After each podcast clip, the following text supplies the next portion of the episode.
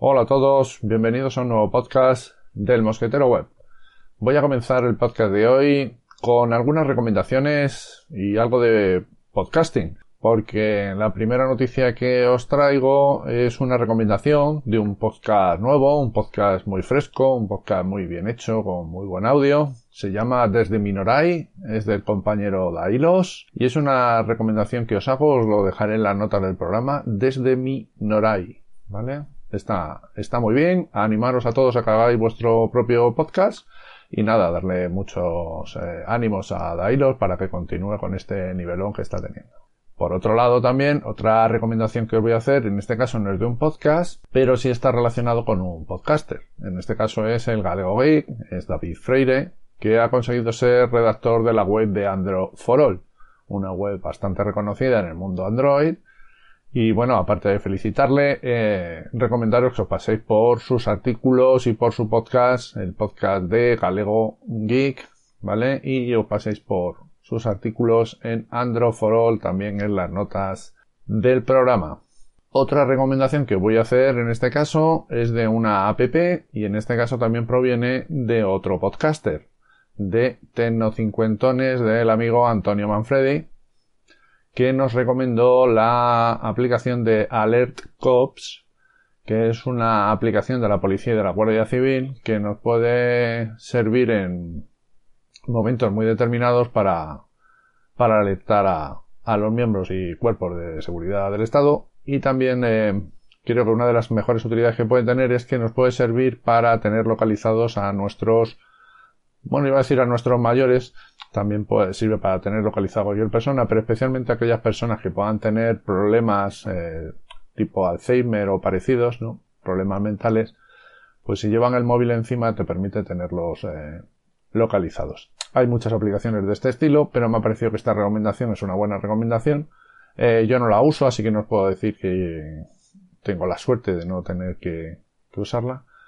Así que no os puedo decir qué tal está. Pero bueno, la idea en sí misma me ha parecido fantástica y la recomendación de Antonio eh, me parece muy buena. También la nota del programa Alert Cops. Y siguiendo con, con recomendaciones o no recomendaciones, ahora lo iréis viendo. Eh, os voy a contar de los tres libros que me he leído últimamente. Bueno, no, no, a lo mejor me he leído alguno más, pero bueno, os voy a hablar sobre tres. Os voy a hablar sobre tres. El primero de ellos es el libro de La señal y el ruido. Ya os pondré un enlace en las, en las notas del programa si lo queréis averiguar, ¿vale? La señal y el ruido. Este era un, un libro que yo tenía en la lista de deseos de Amazon desde hace bastante tiempo. No es un libro de ahora, sino ya relativamente antiguo. Y yo lo tenía ahí puesto porque es un tema que me gusta mucho, ¿no? Eh, en el fondo es sobre que tenemos tantos datos, tanto ruido, que nos alejan de la señal, que sería exactamente lo que estábamos buscando, ¿no? Cómo separar el ruido de la señal. Es un libro muy orientado a las predicciones, predicciones eh, meteorológicas, predicciones políticas, predicciones en el béisbol, predicciones en, muchos ámbitos de la vida. Y es un, libro espeso, un libro denso.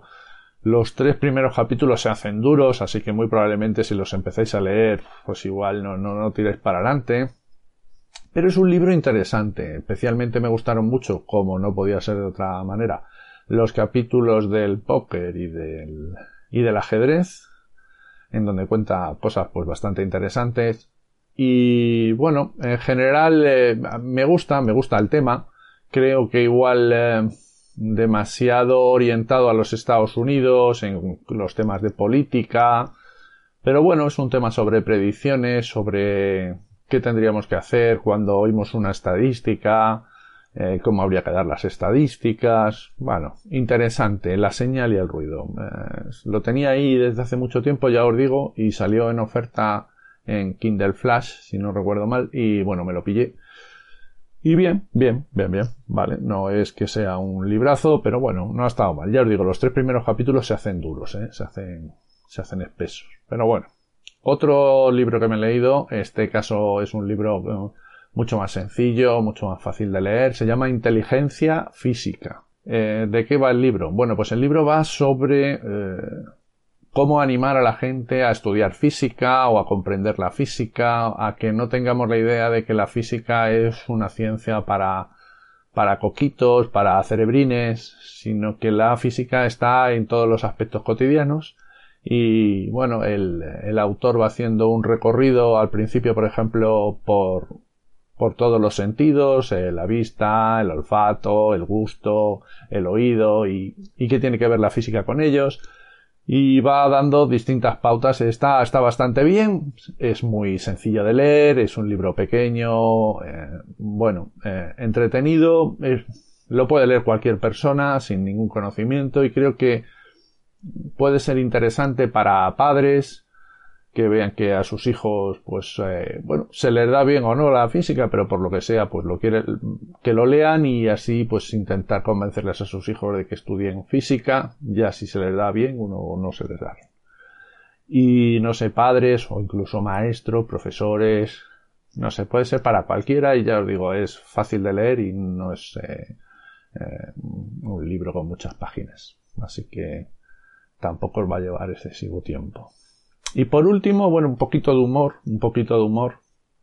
Es un libro que es, eh, se llama Cuaderno de Bitácora del Capitán Barbijo, ¿vale? Este es un libro, em, un libro de autor. Es un libro que podríamos haber escrito cualquiera, pero que no lo hicimos. Es un libro, un diario sobre em, los pensamientos y reflexiones de una persona en la cuarentena. Bueno, en la cuarentena, desde que empezamos con el confinamiento, o como dicen, el confitamiento en, eh, en marzo de 2020, ¿no? Entonces, bueno, es, es, interesante, ¿no? Porque tú dices, bueno, y a mí que me interesa lo que estaba viviendo un tipo. Eh, bueno, es en clave de humor, todo con, con mucha clave de humor, eh, te deja pinceladas, te hace sonreír, tiene toques eh, de humor sutil, inteligente. Está bastante curioso, yo que sé, tiene los huevos el autor, por no decirlo de otra manera, bueno, ya lo he dicho bastante fuerte, pero vamos, hay que tener valor para poner el chiste de mis tetas, ¿no? de, de, tan ridículo que es, es que es gracioso. es, así. Eh, son pequeñas reflexiones con, con ciertas eh, moralejas, pero no moralinas, ¿no? Simplemente deja que el, cada uno de nosotros eh, eh, leamos tranquilamente, es muy llevadero y obtengamos nuestras propias conclusiones o reflexiones. Tampoco es, ya os digo, tiene sus moralejas, pero tal. Y es como un diario, es día tal, pues salgo con la bici, me encuentro no sé qué y hace una reflexión social, eh, de todo tipo. Es que tampoco quiero destriparlo. Y luego además es muy fácil de leer porque, mm, primero porque tiene pocas páginas.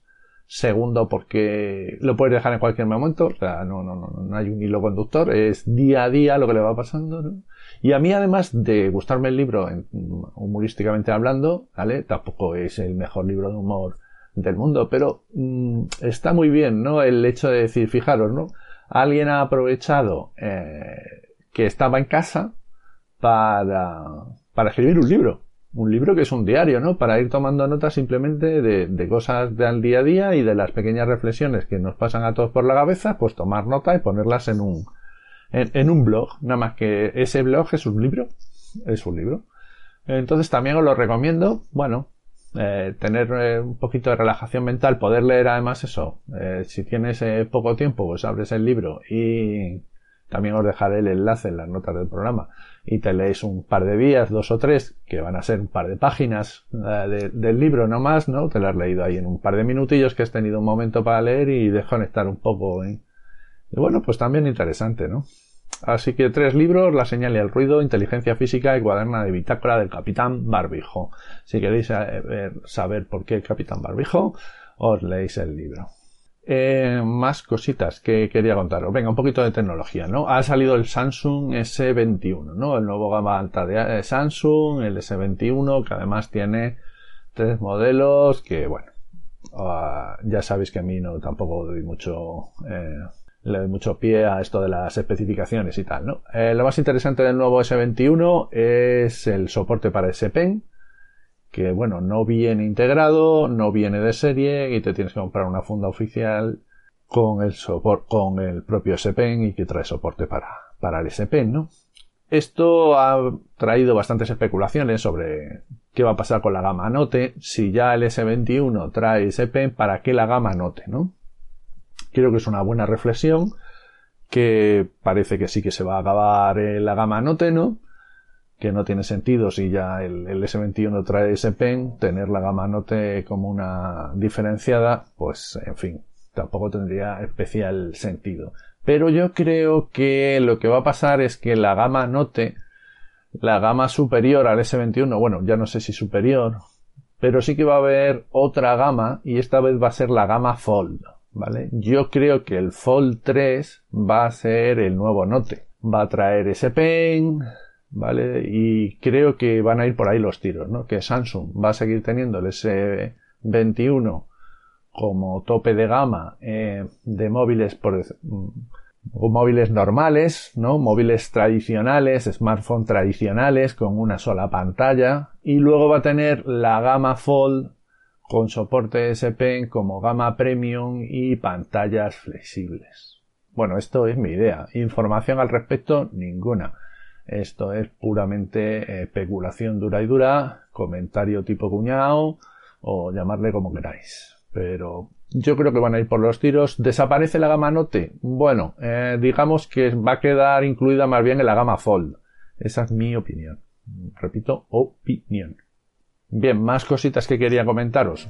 Quería comentaros el tema de los artículos que he publicado en mi blog. Los últimos artículos van relacionados casi todos con eh, servidores web, cómo montar un servidor web, he hecho un artículo sobre cómo montar un servidor web ligero en Linux y otro es sobre cómo montar un servidor portable en Windows. El servidor portable de Windows es lo que quiere decir la palabra portable es que te lo puedes llevar en un pendrive, es un ejecutable que tú cuando tú ejecutas el, eh, comando en, la línea de comandos eh, simplemente se lanza en ese momento un servidor web y lo tienes ahí disponible para hacer pruebas. Eh, ¿Para qué te vale tener un servidor web portable, pues por ejemplo a los profesores nos puede venir muy bien. En mi caso lo he hecho porque ahora estamos viendo en JavaScript Ajax cómo um, pedirle datos a servidores de terceros y si lo haces desde local pues te da un problema muy conocido que es el problema del course. Bueno, no quiero entrar aquí en detalles técnicos, pero simplemente eh, eso, si tienes un servidor web en local, pues lo pides a través del servidor web la página y esa página ya sí puede pedir eh, datos de terceros sin el problema del core. Así que em, es una forma de saltarte este problemilla del, del core. Bueno, también puede ser interesante para otro tipo de, de temas. Así que bueno, ahí os vais al blog, al blog, al diario de Mosquetero Web y lo veis. Recuerdo que esto también siempre lo pongo en el canal, así que ahí también los tenéis. También he escrito un artículo sobre unos problemas que tenía en el escritorio unos problemas con Cinnamon que me, me estaba dando unos problemas al arrancar. Eh, todo esto vino de la actualización que os dije que tuve que hacer. El sistema ahora está muy estable, no se me ha vuelto a quedar colgado en los últimos 10 eh, días, ¿no? Más o menos, desde que he actualizado.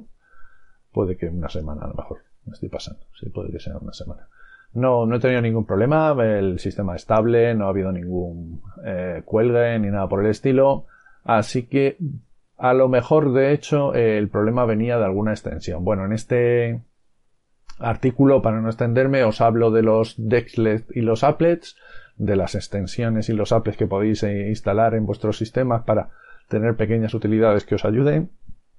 Yo en concreto, por ejemplo, applets, tengo uno que además me lo he instalado y lo tengo siempre en la barra de tareas. Eso es un applet, una pequeña aplicación que está en la barra de tareas que me monitoriza CPU, memoria, disco y red.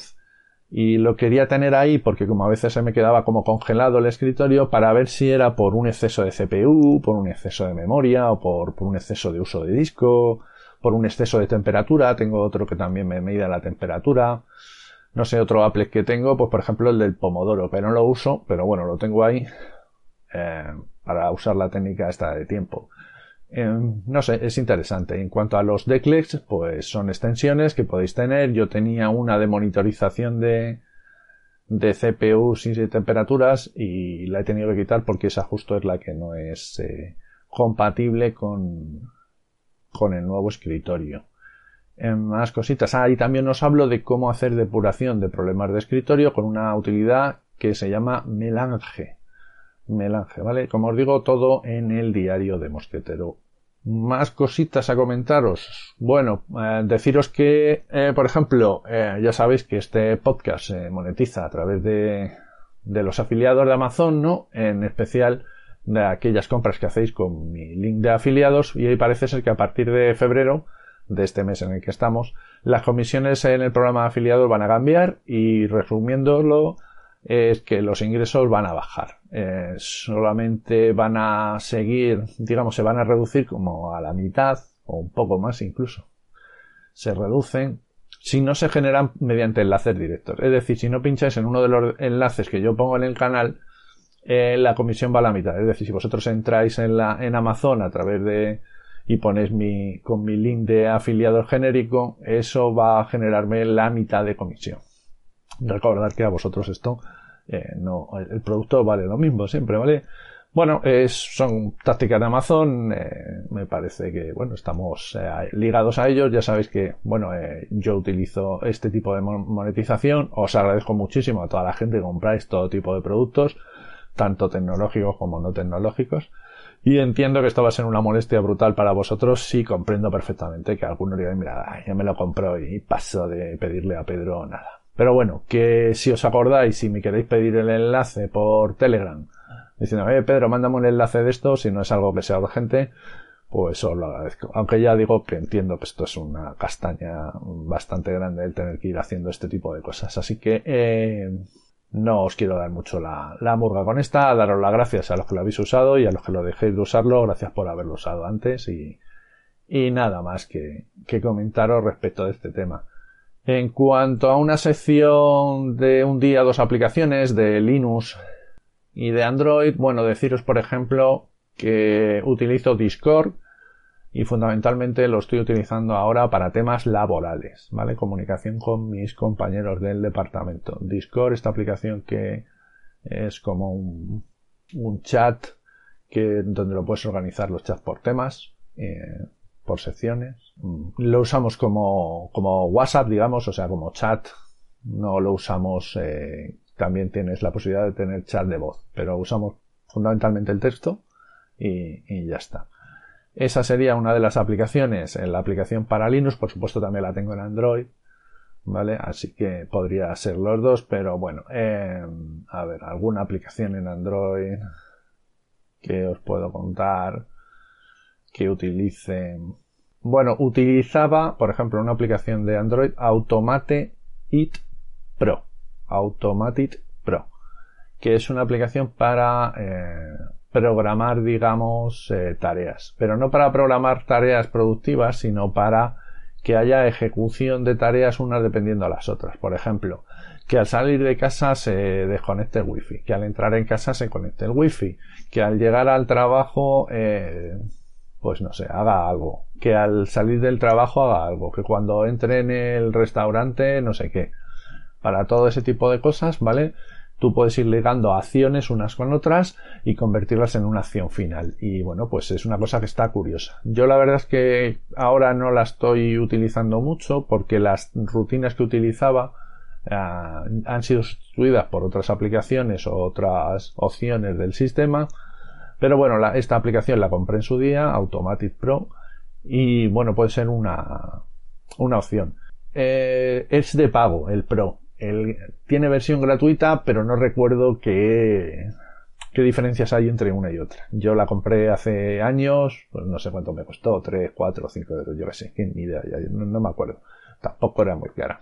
Así que Automatic Pro y Discord. Esas son las dos aplicaciones que os he traído hoy.